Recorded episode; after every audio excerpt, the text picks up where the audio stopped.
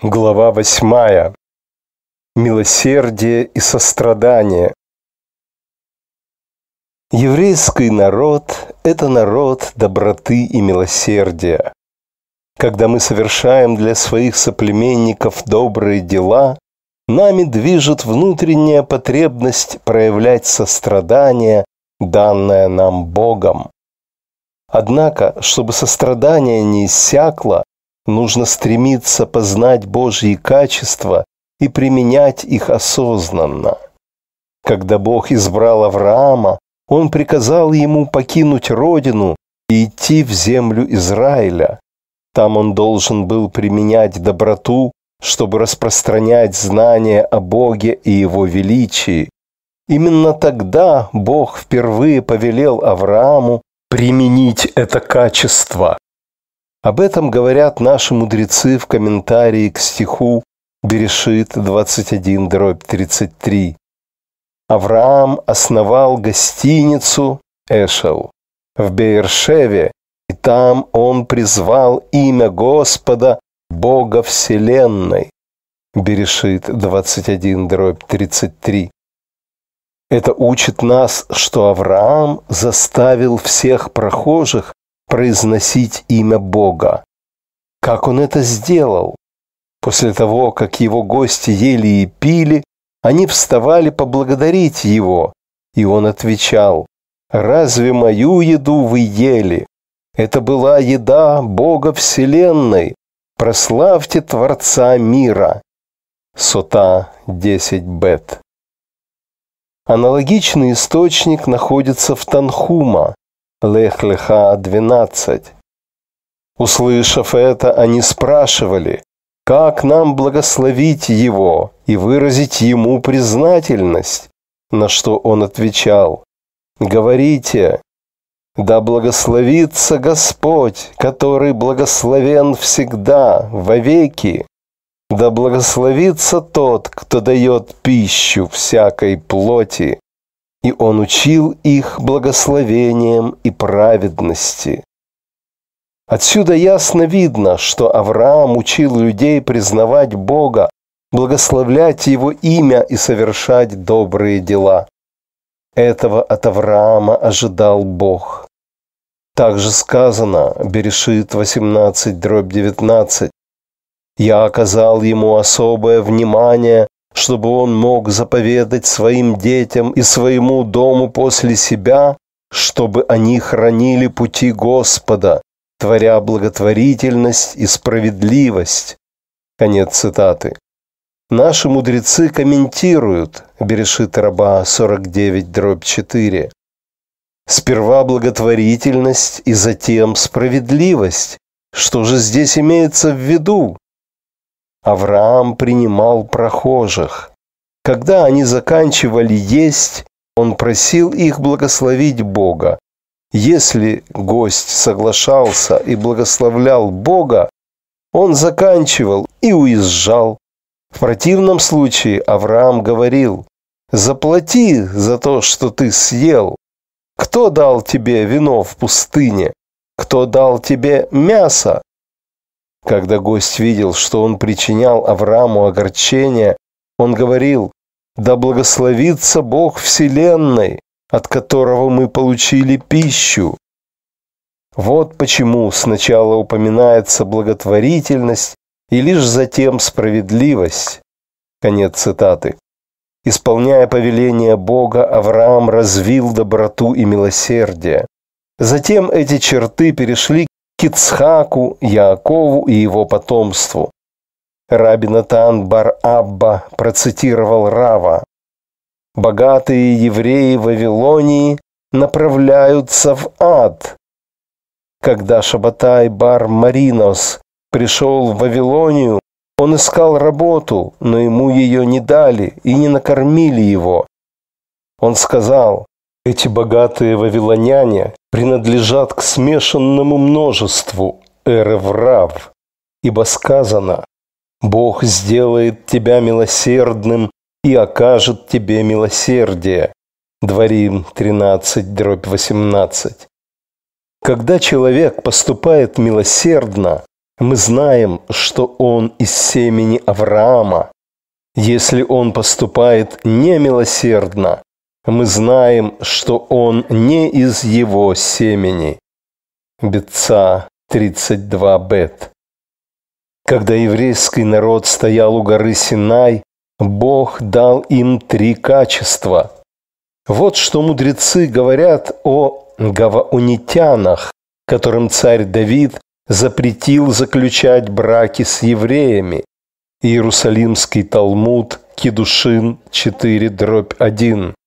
В тот момент царь Давид сказал, «Бог дал Израилю три отличных подарка.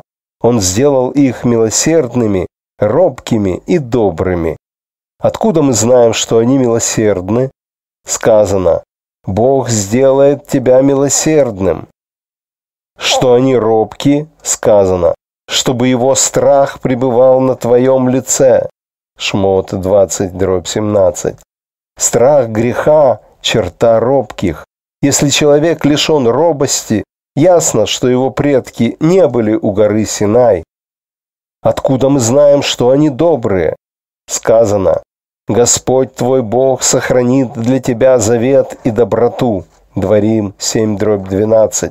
Однако гава унитяне не имеют даже одного из этих качеств. Царь Давид немедленно удалил их. Гаваунитяне не входили в состав народа Израиля. 2 Шмуэля 21 дробь 2. Гаванитяне жестоко убили семь сыновей Шауля. Смотри вторую Шмуэля 21, Евамот 79 Алев и Иерусалимский Талмуд Кедушин 4 дробь 1. Мы читаем и другие слова. Бамидбар Раба 8 дробь 4. В тот момент царь Давид сказал, «Бог дал Израилю три подарка, однако гаваунитяне лишены всех их. Он немедленно отдалил их. Гаванитяне не входили в состав народа Израиля. Они были недостойны вступать в браки с еврейским народом. Хотя они были обращены в иудаизм, их предки не стояли у горы Синай. Они рассматривались как хананеи. Конец цитаты. Мудрецы учат, Бог дал Израилю три отличных подарка. Эти три подарка – три качества, которые Бог дал еврейскому народу у горы Синай. Эта же мысль звучит в уже упомянутом принципе. Если человек лишен робости, ясно, что его предки не были у горы Синай – когда Израиль стоял у горы Синай, и Бог выбрал их своим особым народом, святым, избранным, возвышенным, Он дал им особую душу, наделенную милосердием, робостью и добротой. Он дал ее им, а не другим народам. Когда нееврей решает обратиться в иудаизм, его душа преобразуется в еврейскую душу, наделенную этими чертами, тогда получается, что его предки как будто стояли у горы Синай. Гаваанитяне обратились в иудаизм неискренне, их обращение было лишь уловкой. Следовательно, в них не вошли милосердие, робость и доброта Синая. Рамбам объясняет, Хилхот из Сурей Биа 12 дробь 22-24. Иошуа бин Нун постановил, что как их мужчинам, так и женщинам будет запрещено вступать в брак с еврейским народом, но только пока стоит храм. Их назвали Нетиним, потому что он поставил Натан их работниками в храме. Тогда царь Давид постановил, что они никогда не должны вступать в брак с еврейским народом, как это видно из Эзры. Цитата. «Из нытиним, которых Давид и князья дали, чтобы служить левитам». Эзра 8, дробь 20. Отсюда мы узнаем, что царь Давид не ограничил запрет периодом храма. Почему он и его двор вынесли такое решение против гаванитян? Потому что он увидел их дерзость и жестокость, когда семь сыновей Шауля, избранника Божьего, умоляли их о милосердии, однако они убили их. Бог выбрал Израиль в качестве своего народа. Он сделал его своим наследием и наполнил его душу благородным милосердием. Однако, если евреи не проявляют эти божественные черты, со временем возникает безразличие, которое разрушает их тонкую душевную организацию, к огромному сожалению, сегодня все больше представителей нашего народа отбрасывают Божье ярмо и теряют свои божественные качества. Если когда-то они были милосердными детьми милосердных родителей, то сегодня они преисполнены жестокости и зла. Нет более позорной и нечестивой черты, чем жестокость в неправильное время в неправильном месте. Если человек проявляет подобную черту, то он ставит под сомнение свою принадлежность к еврейской нации. Если кто-либо высокомерен, жесток, ненавидит товарища и лишен доброты, есть подозрение, что он гаванитянин. Конец цитаты. Слово «милосердие» – «рахамим» происходит от рехем, утроба. Нет большего милосердия, чем отношение матери к ребенку в своей утробе. Между ними образуется неразрывная связь, ведь ребенок – часть ее тела, плоть от плоти. Берешит 2 дробь 23. Именно таким должно быть милосердие одного еврея к другому, если он его достоин. Оно должно напоминать милосердие матери к своему ребенку. У раби Йоханана бен Закая было пять учеников, которым он задал вопрос, а вот два дробь девять. «Идите и посмотрите, каков добрый путь, которого человек должен больше всего держаться». Раби Илиезер сказал, «Добрый глаз, щедрость, Раби Йошуа сказал, «Добрый друг, дружелюбие». Раби Йоси сказал, «Добрый ближний, добрая воля». Раби Шимон сказал, «Тот, кто обдумывает возможные последствия, дальновидность».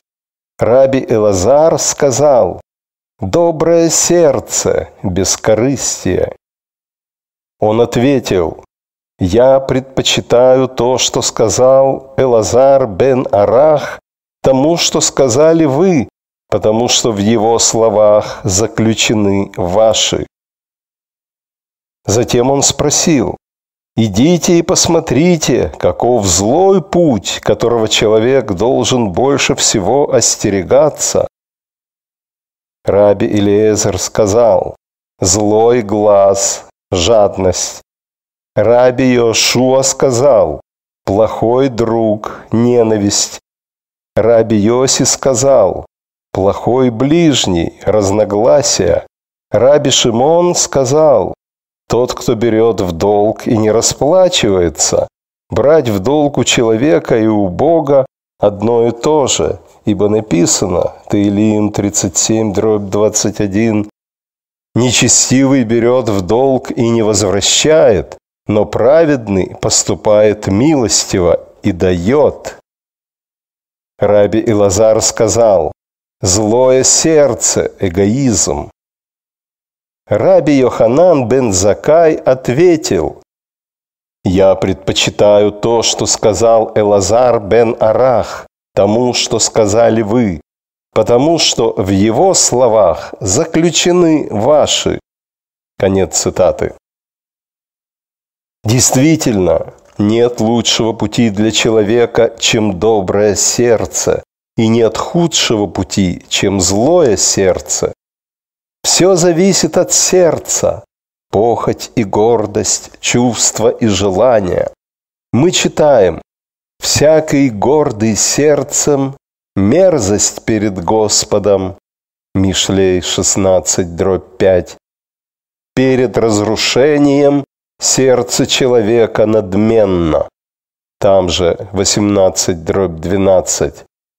Бог смотрит не на мудрых и сильных. Как можно гордиться мудростью и силой перед тем, чье слово создало могущество и мудрость? Вот что записано в Ермиягу 9, дробь 22, 23. Так говорит Господь. Пусть мудрый не гордится своей мудростью, сильный своей силой и богатый своим богатством. Пусть тот, кто гордится, гордится тем, что он понимает и знает меня, что я есть Господь, который проявляет доброту, справедливость и праведность на земле. Это мне приятно. Конец цитаты. Бог видит сердце, как сказали наши мудрецы, описывая мудрость нечестивого Доэга и Ахитофеля. Санедрин 106 бет. Раби Ицхак сказал, что говорится во фразе «Где тот, что посчитал? Где тот, кто взвесил? Где тот, кто посчитал башни?» Ишаягу 33, дробь 18. Где тот, кто посчитал все буквы Торы? Где тот, кто взвесил весь ее свет и тяжелые заповеди? Где тот, кто мог бы посчитать триста законов, данных на основе башни, летающей в воздухе, то есть черточки на букве Ламет? Раби Иуда Ганаси сказал, Доэг и Ахитофель задали 400 вопросов о титле на букве «Ламет», и ни на один нельзя ответить. Конец цитаты. Рава сказал, сделало ли их великими умение задавать вопросы? В дни раби Иуды учили только трактат Низикин, тогда как мы учим даже Окцин, последний трактат Мишны когда он обсуждал случай с женщиной, которая солила овощи в кастрюле, Тахарот 2, дробь 1, хотя другие говорят, что это был случай, когда солили оливки в их листьях, Окцин 2, дробь 1.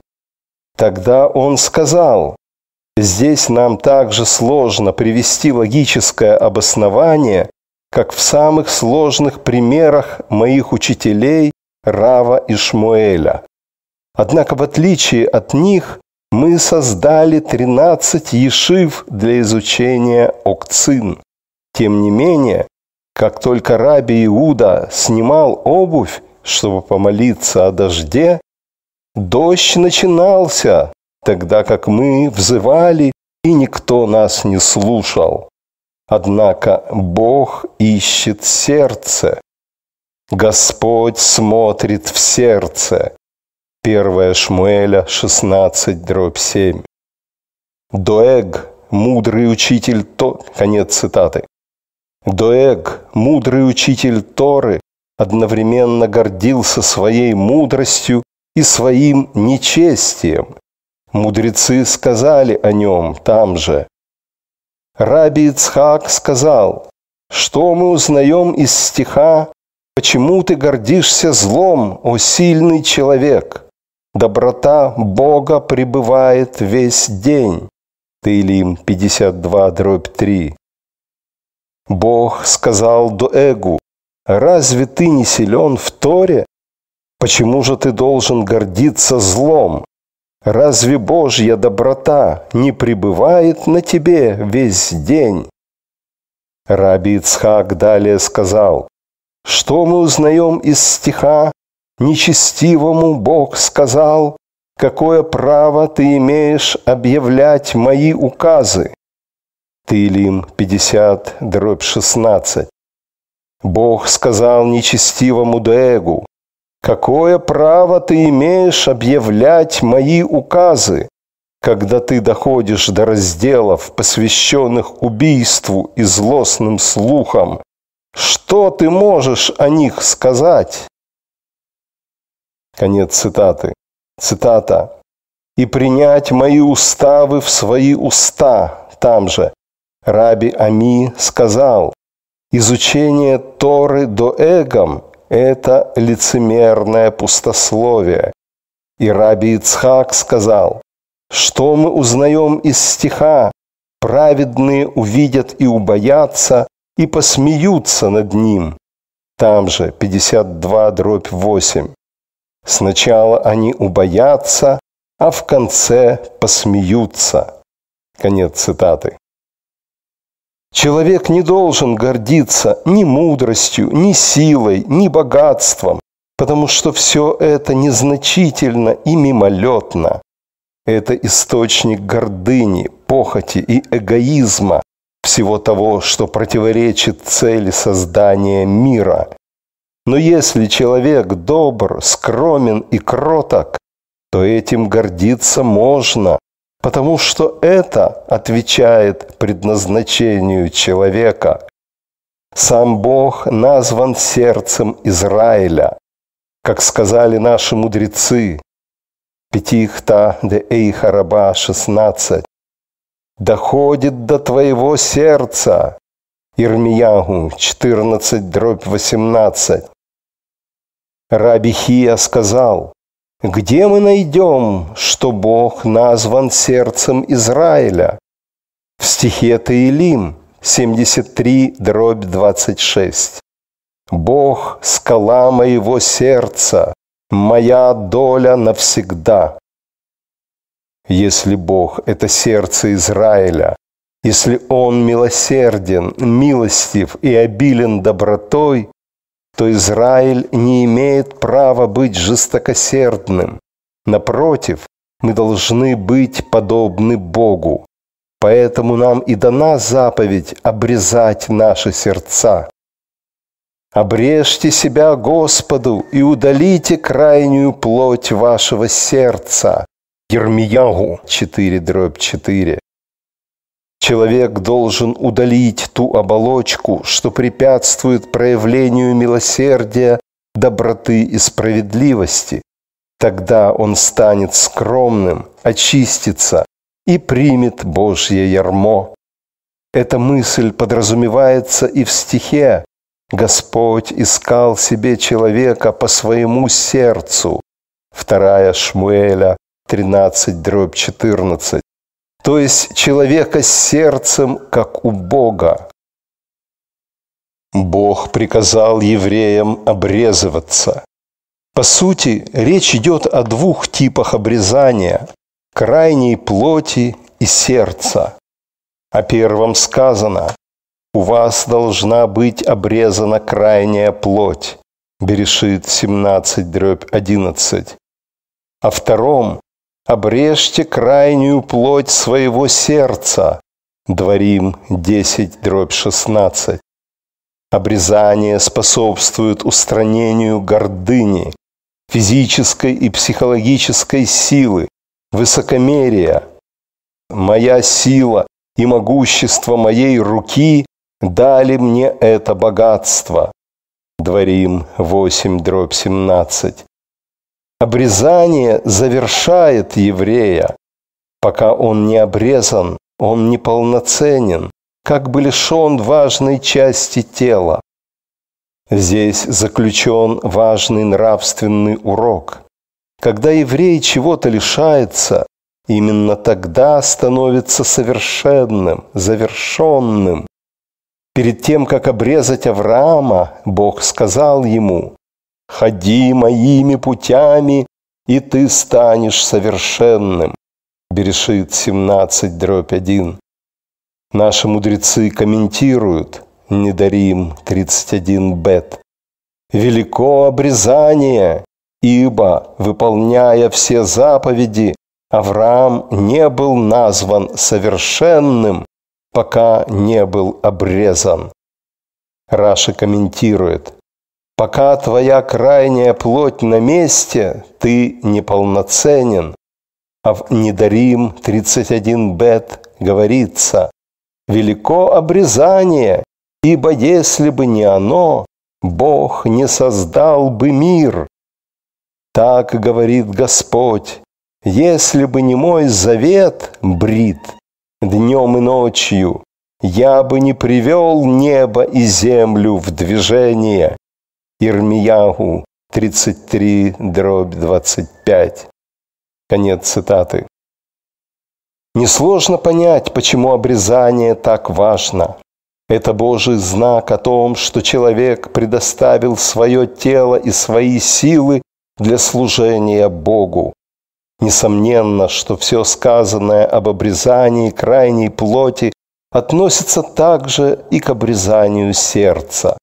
Оба вида обрезания удаляют высокомерие и похоть, подавляют страсти и помогают служить Богу. Я уже упоминал, что поскольку мир был создан с помощью еврейского языка, Берешит раба 31 дробь 8, он не претерпел естественное развитие, подобно другим языкам. Он был создан уже готовым, Бог сам сотворил его. Поэтому неудивительно, что в каждом еврейском слове содержатся тайны и аллюзии. Различные слова связаны друг с другом с помощью нравственных уроков. Иногда слова с абсолютно противоположным значением происходят из одного и того же корня, из чего мы извлекаем важный урок. Человек имеет свободу воли и может выбирать между добром и злом. Человек может стать тамим, совершенным, а может иметь мум, порог. Мум и тамим отделяет друг от друга только грех. Удалив крайнюю плоть, человек из мум превращается в тамим. Обрезавшись физически и духовно, Израиль получил право уничтожить народы. Таилим 118, дробь 10-12. Язычники толпятся вокруг меня. Полагаясь на Господа, я уничтожу их. Столпившись вокруг меня, они окружили меня. Полагаясь на Господа, я уничтожу их. Они толпятся вокруг меня, как пчелы, но они гибнут, как колючки в огне. Полагаясь на Господа, я уничтожу их. Конец цитаты. Ялкут Шимани, Таилим 875, комментирует. Три раза говорится, они толпятся вокруг меня что относится к Гогу и Магогу, которым надлежит три раза напасть на Иерусалим. Конец цитаты. Три раза Гог со своими людьми нападает на Иерусалим, однако все три раза я уничтожу их. В этом нам поможет добродетель нашего обрезанного тела и сердца. Бог взывает к нашему сердцу, и израильтяне, милосердные дети милосердных родителей, должны проявлять милосердие и к соотечественникам-евреям, и ко всему человечеству. Наши мудрецы так комментируют стих Таилим 145, дробь 9. «Господь благ ко всем, Его милосердие ко всем Его творением. Берешит раба 33, дробь 3. Если вы изливаете милосердие друг на друга, Бог изольет милосердие на вас. Раби Леви сказал, Господь благ ко всем, для всех, кого Он создал. Бог дает жизнь всему живому. Все полевые звери получают от него свой хлеб. Как сказал царь Давид, Таилим 104, дробь 21, 25, 27, 28. Молодые львы рычат, преследуя добычу, и ожидают своей пищи от Бога. То море, великое и широкое, где ползают бесчисленные твари, живые создания, маленькие и большие, все они ждут тебя, чтобы ты дал им пищу в свое время. Ты даешь ее им, они получают ее.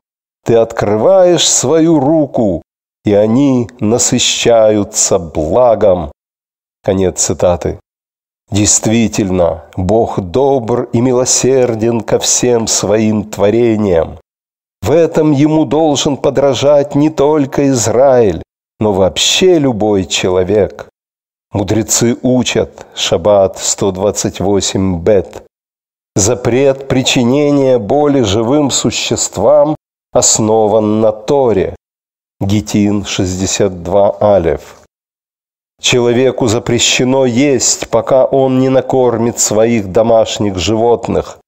Сначала сказано «Я дам траву в твоих полях для твоего скота», Дворим 11, дробь 15. И только затем ты будешь есть и насыщаться там же. Конец цитаты. Более того, по отношению человека к другим творениям, Бог оценивает то, насколько он готов к бремени власти. Мы читаем в Шмот раба 2 дробь 2. Его глаза обзирают, его зрачки испытывают людей. Таилим 11 дробь 4. Кого он испытывает? Праведных, как сказано, Господь испытывает праведных. Там же стих 5. Как он их испытывает? Через пастырство. Он испытал таким образом Давида и нашел его отличным пастухом. Он взял его от овчарин, там же 78 дробь 70. Что такое овчарни? Махлаот. Это так же, как дождь перестал, Вайкалей, Берешит 8 дробь 2. Он придерживал старых животных ради молодых. Сначала он выпускал пастись молодых, чтобы им досталась мягкая трава. Затем он выпускал старых животных, чтобы им досталась средняя трава. Наконец он выпускал взрослых пастись на жесткой траве. Бог сказал, пусть тот, кто знает, как пасти овец, соответственно их личной силе, станет пастухом моего народа. Как сказано, Таилим 78, дробь 71, от присмотра за овцами он привел его пасти Яакова, свой народ. Конец цитаты. Бог испытал и Моше, и тоже именно через пастырство. Наши мудрецы говорят, что когда Моше ухаживал за стадами и тров в пустыне, молодой козел потерялся, и Моше бежал за ним в Хасид, где козел нашел ручей с водой и остановился попить. Когда Моше поймал его, он сказал, «Я не знал, что ты убежал, потому что хотел пить. Ты устал». И затем он поднял его и отнес обратно на своих плечах. Бог сказал, «Жив я, поскольку у тебя есть сострадание ухаживать за овцами подобным образом, ты будешь пасти мое стадо, Израиль. Конец цитаты. Да, еврей должен сострадать всем, даже маленьким ягнятам. В этом величие милосердия. Однако милосердие всегда должно быть в должное время и в должном месте, как требует еврейский закон Галахи и Божьи нормы. Давайте никогда не будем забывать о заповеди воздерживаться от милосердия когда оно запрещено. Наши мудрецы сказали, Шаббат 151 бет, кто проявляет милосердие к своему товарищу, сам увидит милосердие Бога. Этот принцип мудрецы извлекли из стиха, который идет сразу же после приказа сжечь и уничтожить Ир-Ганидахат, город отступников, Дворим 13, дробь 18. Бог сделает тебя милосердным и окажет тебе милосердие. Конец цитаты. Именно об этом идет речь, о милосердии и любви к Израилю, а не к глупцам, порабощенным чужой культурой. Помимо заповеди любить товарища еврея, есть еще и заповедь ненавидеть еврея, отбросившего свое ярмо. Наши мудрецы называли таких людей врагами Израиля. Я надеюсь поговорить об этом позже с 10 главы. Доброта и милосердие в должное время и в должном месте – это обязанность каждого еврея. Это способ покорить эгоизм и возвыситься почти до уровня ангелов-служителей, а быть может и выше. Тема доброты и милосердия включает в себя много заповедей и мыслей, которые всегда вели евреев по жизни. Непременным условием обретения любой хорошей черты является разрушение ее противоположности. Сначала необходимо отвратиться от зла. Тылим 34 дробь 15. И только затем к добру там же. Чтобы любить мы должны перестать ненавидеть. Чтобы научиться уважать товарища, мы должны перестать презирать его. Я еще раз подчеркну, все принципы, которые я цитирую из Торы и наших мудрецов, представляют собой точный закон, для которого есть точное время и место согласно Торе. Следовательно, если мы говорим об избавлении от ненависти, то речь идет только о ложной ненависти, противоречащей Торе. Наши мудрецы определяют ее как синат хинам, беспричинная ненависть. Ничто, исходящее от Бога, не может быть беспричинным. Если для ненависти нет божественной причины, она омерзительна в глазах Бога и абсолютно запрещена. Однако, когда Бог требует ненавидеть грешника, то это истинная ненависть и священный долг еврея, от которого он не должен уклоняться. То же касается и любви. В Торе никогда не было, нет и не будет понятия «беспричинная любовь».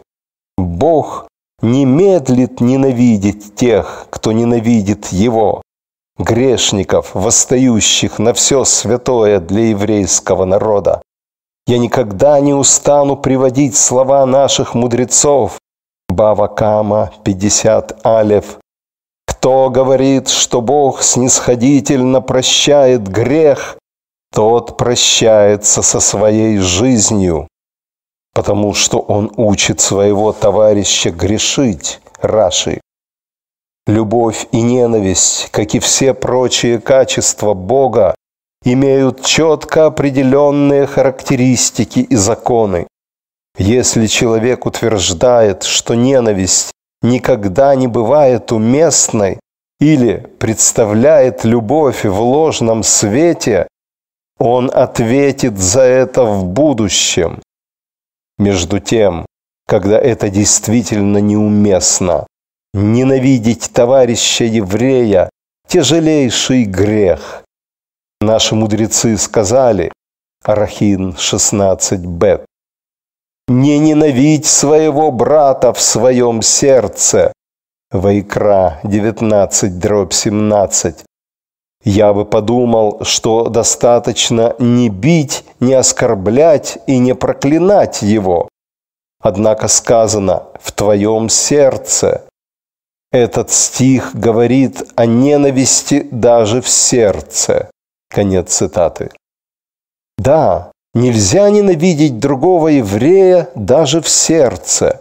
Вместо этого нужно просто высказать обидчику свои претензии и упрекнуть его. Мудрецы учат, а вот 2 дробь 11. Злой глаз, злой позыв и ненависть к товарищу удаляют человека из этого мира. Конец цитаты. Чтобы уважать других, нужно сначала освободиться от презрения к ним. Мудрецы так комментируют запрет появления перед алтарем в непристойном виде.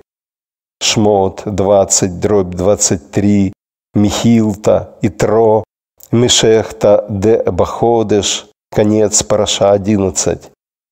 Если Бог сказал, что мы не должны презрительно относиться к камням, у которых нет ума на добро и зло, то насколько же больше мы должны избегать относиться с презрением к человеку, который был создан по образу Творца. Они также сказали, а вот 4 дробь 3, «Ни не относись с презрением, и ничто не считай невозможным, ибо нет ни одного человека, у которого нет своего часа, и нет вещи, у которой нет своего места. Конец цитаты. Надменный человек начинает относиться к товарищу с презрением. К этому его толкают злые позывы, ведь чем больше он унижает товарища, тем больше возвышается сам, но не благодаря своим достоинствам, а за счет унижения другого. Конечно, это не настоящее возвышение, но лишь его иллюзия. О том, кто так поступает, говорится, что он ищет почета через унижение своего товарища. Это настолько тяжелый проступок, что наши мудрецы говорят в Иерусалимском Талмуде Хагига 2 дробь 1. Кто ищет почета через унижение своего товарища, тот не имеет доли в будущем мире. В другом месте сказано, Мегила 28 Алев, ученики раби Нехунии бен Хакане спросили его, как он удостоился такого долголетия, и он ответил, «Я никогда не искал почета через унижение моего товарища, я никогда не отправлялся спать, не простив тех, кто рассердил меня, и я был щедр». Конец цитаты.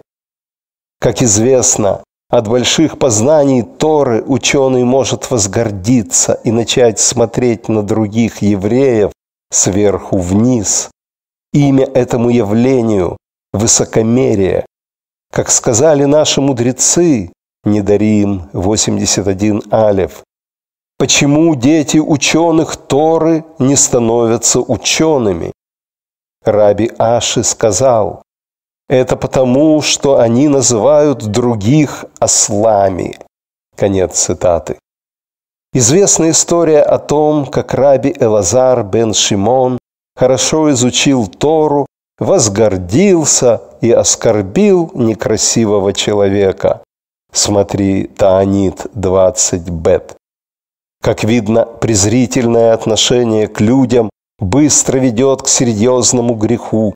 Человек начинает оскорблять других. Наши мудрецы также сказали, Бава Митсия 58 бет, если кто-либо публично оскорбляет своего товарища, это то же самое, как если бы он пролил кровь.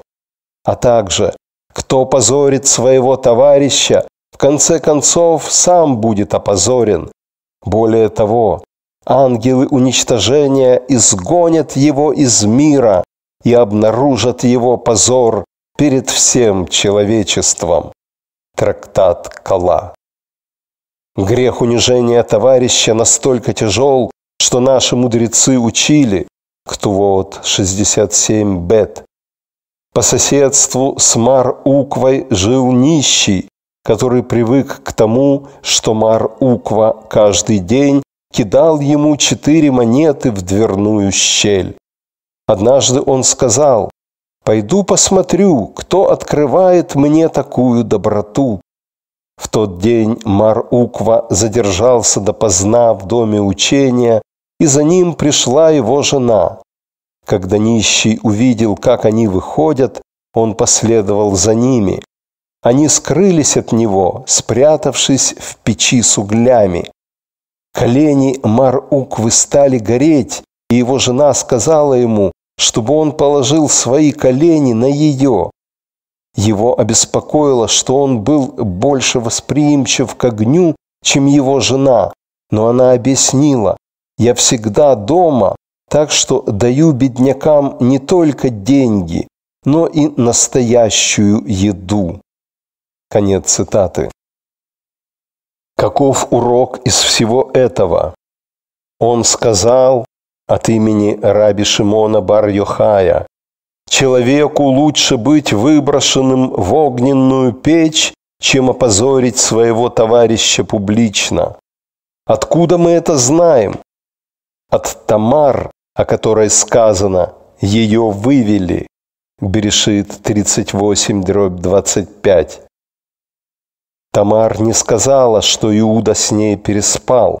Она была готова скорее сгореть, чем поставить его в неудобное положение.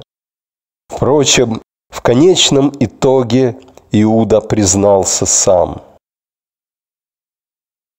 Чтобы совершать дела любви, доброты и милосердия, важно отказаться от любых ранящих и агрессивных действий.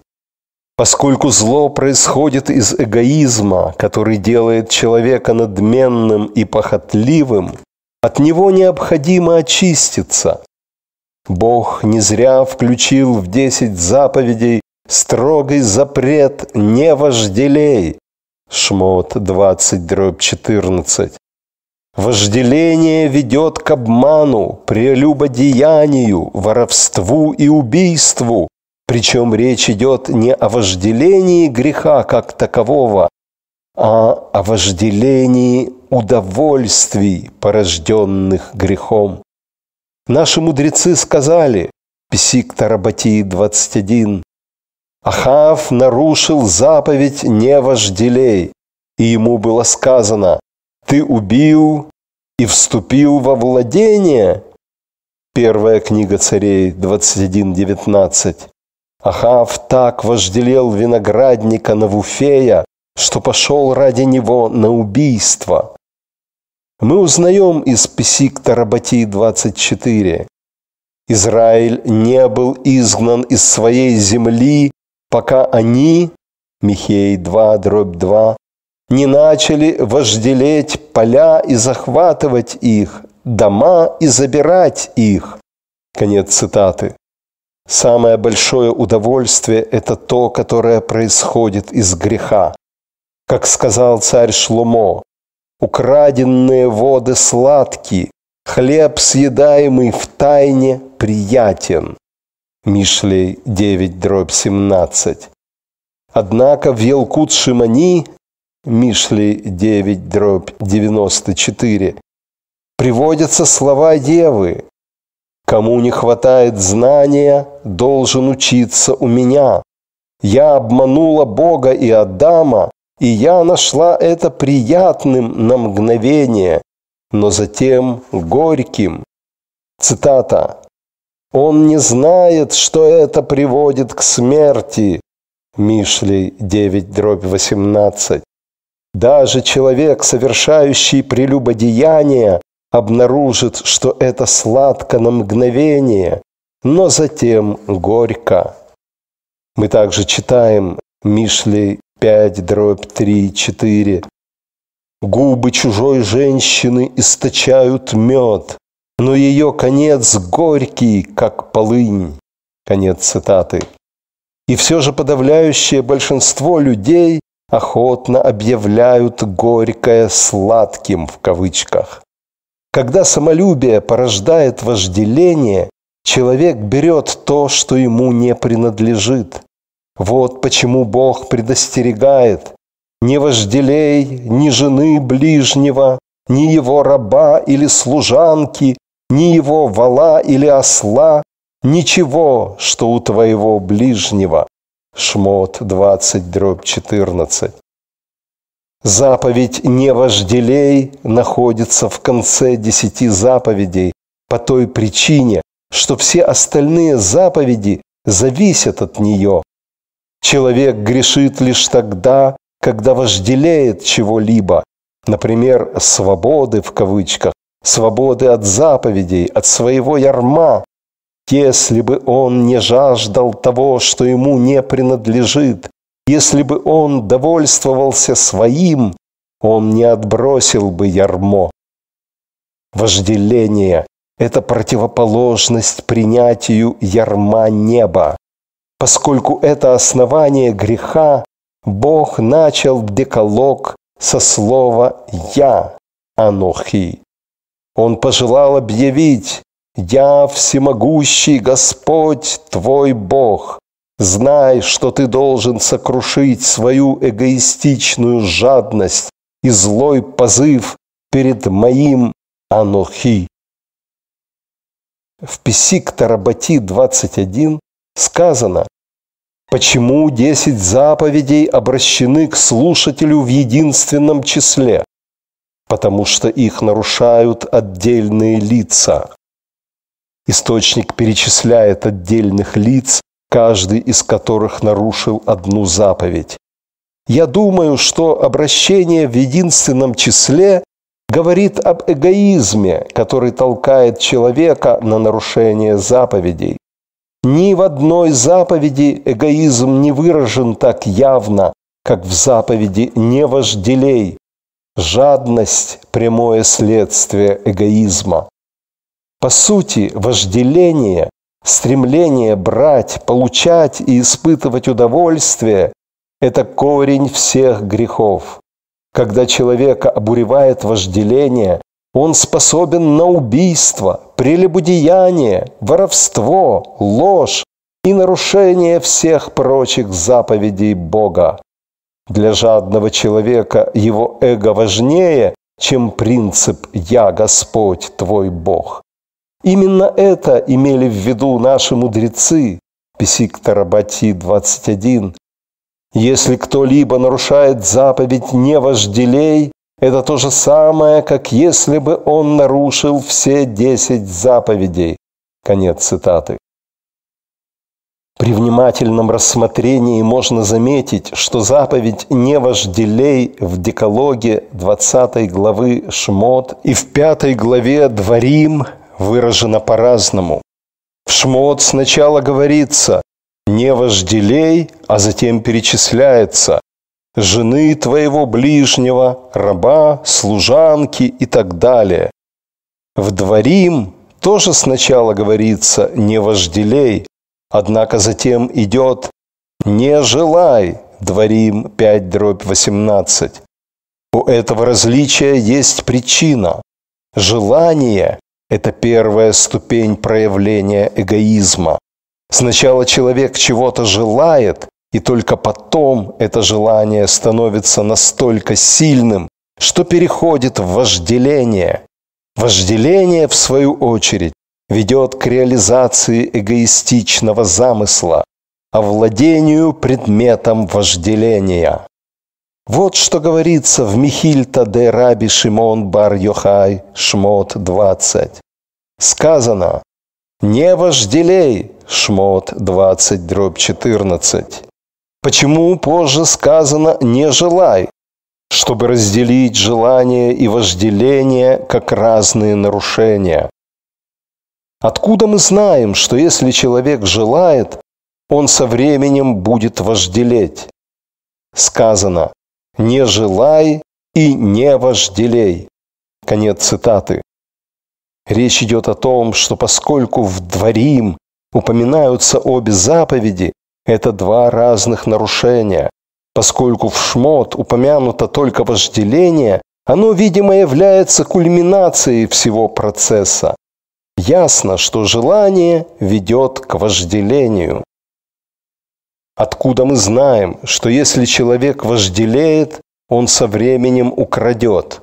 Сказано, они вожделеют поля и крадут их. Михей 2, дробь 2. Желание принадлежит сердцу, как сказано, «Твое сердце желает» Дворим 12, дробь 20. Вожделение связано с действием, как сказано, «Ты не должен вожделеть серебра или золота на них, взяв его себе». Там же 7, дробь 25. Конец цитаты. Можно спросить, Почему в книге «Дворим» о жене ближнего говорится «не вожделей», а о его имуществе «не пожелай»? Дело в том, что сексуальная безнравственность – самый сильный предмет вожделения.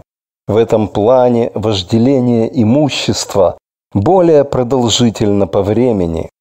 То, что Тора не предостерегает от обоих грехов в отношении имущества, объясняется тем, что в шмот заповедь «не вожделей» применена ко всем видам желаний вообще. Вот о чем пишет Рамбам. Хилход Гизела Аведа 1 дробь 11. Желание ведет к вожделению, а вожделение к воровству.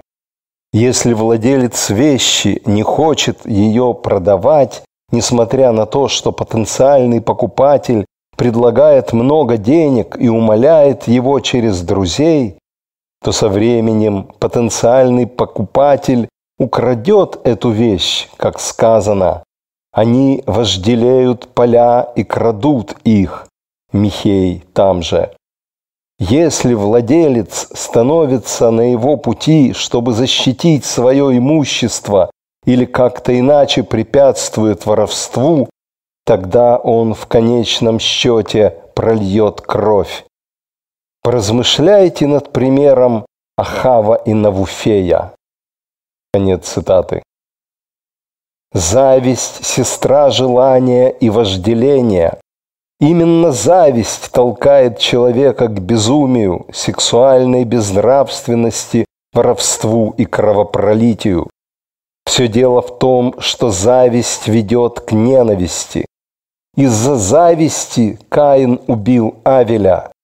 Цитата. «И Господь обратил внимание на Авеля и его приношение, но не на Каина и его приношение. И Каин был очень разгневан». Берешит 4, дробь 4, 5. Что было потом? Каин восстал против Авеля, своего брата, и убил его. Там же стих 8.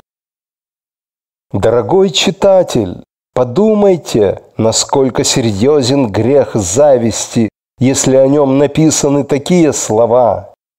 Гнев жесток и злоба непомерна, но кто может выстоять перед завистью? Мишлей 27, дробь 4.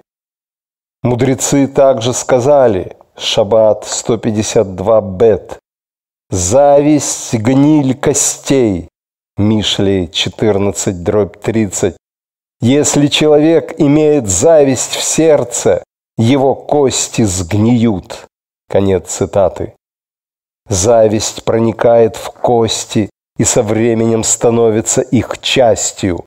Нет ничего опаснее для мира, для организованного сообщества, чем зависть. Именно она заставляет нечестивцев подстрекать людей против богатства других. Облегшись в тогу благочестия, такие люди требуют разделить имущество богатых с каждым ленивым бездельником. Именно зависть побудила Короха начать спорить с Моше и Богом. Бамидбар раба 18 дробь 2. Что привело к ссоре Короха с Моше? Елцафан, сын брата отца Короха, был поставлен князем над Кегатом. Корох сказал, Мой отец был одним из четырех братьев, как сказано, сыновья Кигата, Амрам, Ицгар, Хеврон и Узиэл. Шмот 6, дробь 18. Амрам был первенцем, Аарон, его сын, удостоился величия, а Моше удостоился царствования. Кто был следующим? Кто заслуживал чести, если не Ицгар? Я, сын Ицгара, должен был править над Кегатом. Однако Моше назначил Елцафана, сына Узиэла, самого молодого из братьев моего отца. Может ли он быть больше меня? Конец цитаты. Корах начал подстрекать к бунту, что привело к распрям в народе и в итоге к гибели многих хороших евреев. Вот о чем мы читаем в Ялкут Шимони в начале раздела Корах. Цитата по Мидраш Шохартов. «Счастлив человек, который не сидел на месте насмешников». Таилим 1 дробь 1. Это Корах, который насмехался над Моше и Аароном. Собрав собрание против них, Бемидбар 16 дробь 19, он разразился презрительной тирадой. Была одна вдова среди моих соседей, и у нее были две дочери и одно поле. Когда она начала пахать, Моше сказал ей, «Не паши с валом и ослом вместе». Дворим 22, дробь 10. Когда она решила сеять, он сказал, «Ты не должна засевать поле двумя видами семян». Вайкра 19, дробь 19. Когда она решила собирать урожай и делать снопы, он сказал, «Оставь десятую часть для бедных». Когда она решила сделать силос, он сказал, «Отложи десятую часть для священников и левитов, а вторую десятину нужно израсходовать в Иерусалиме». Она согласилась с этим и дала ему. Тогда она продала поле и купила двух ягнят, чтобы обеспечить себя шерстью и молочными продуктами.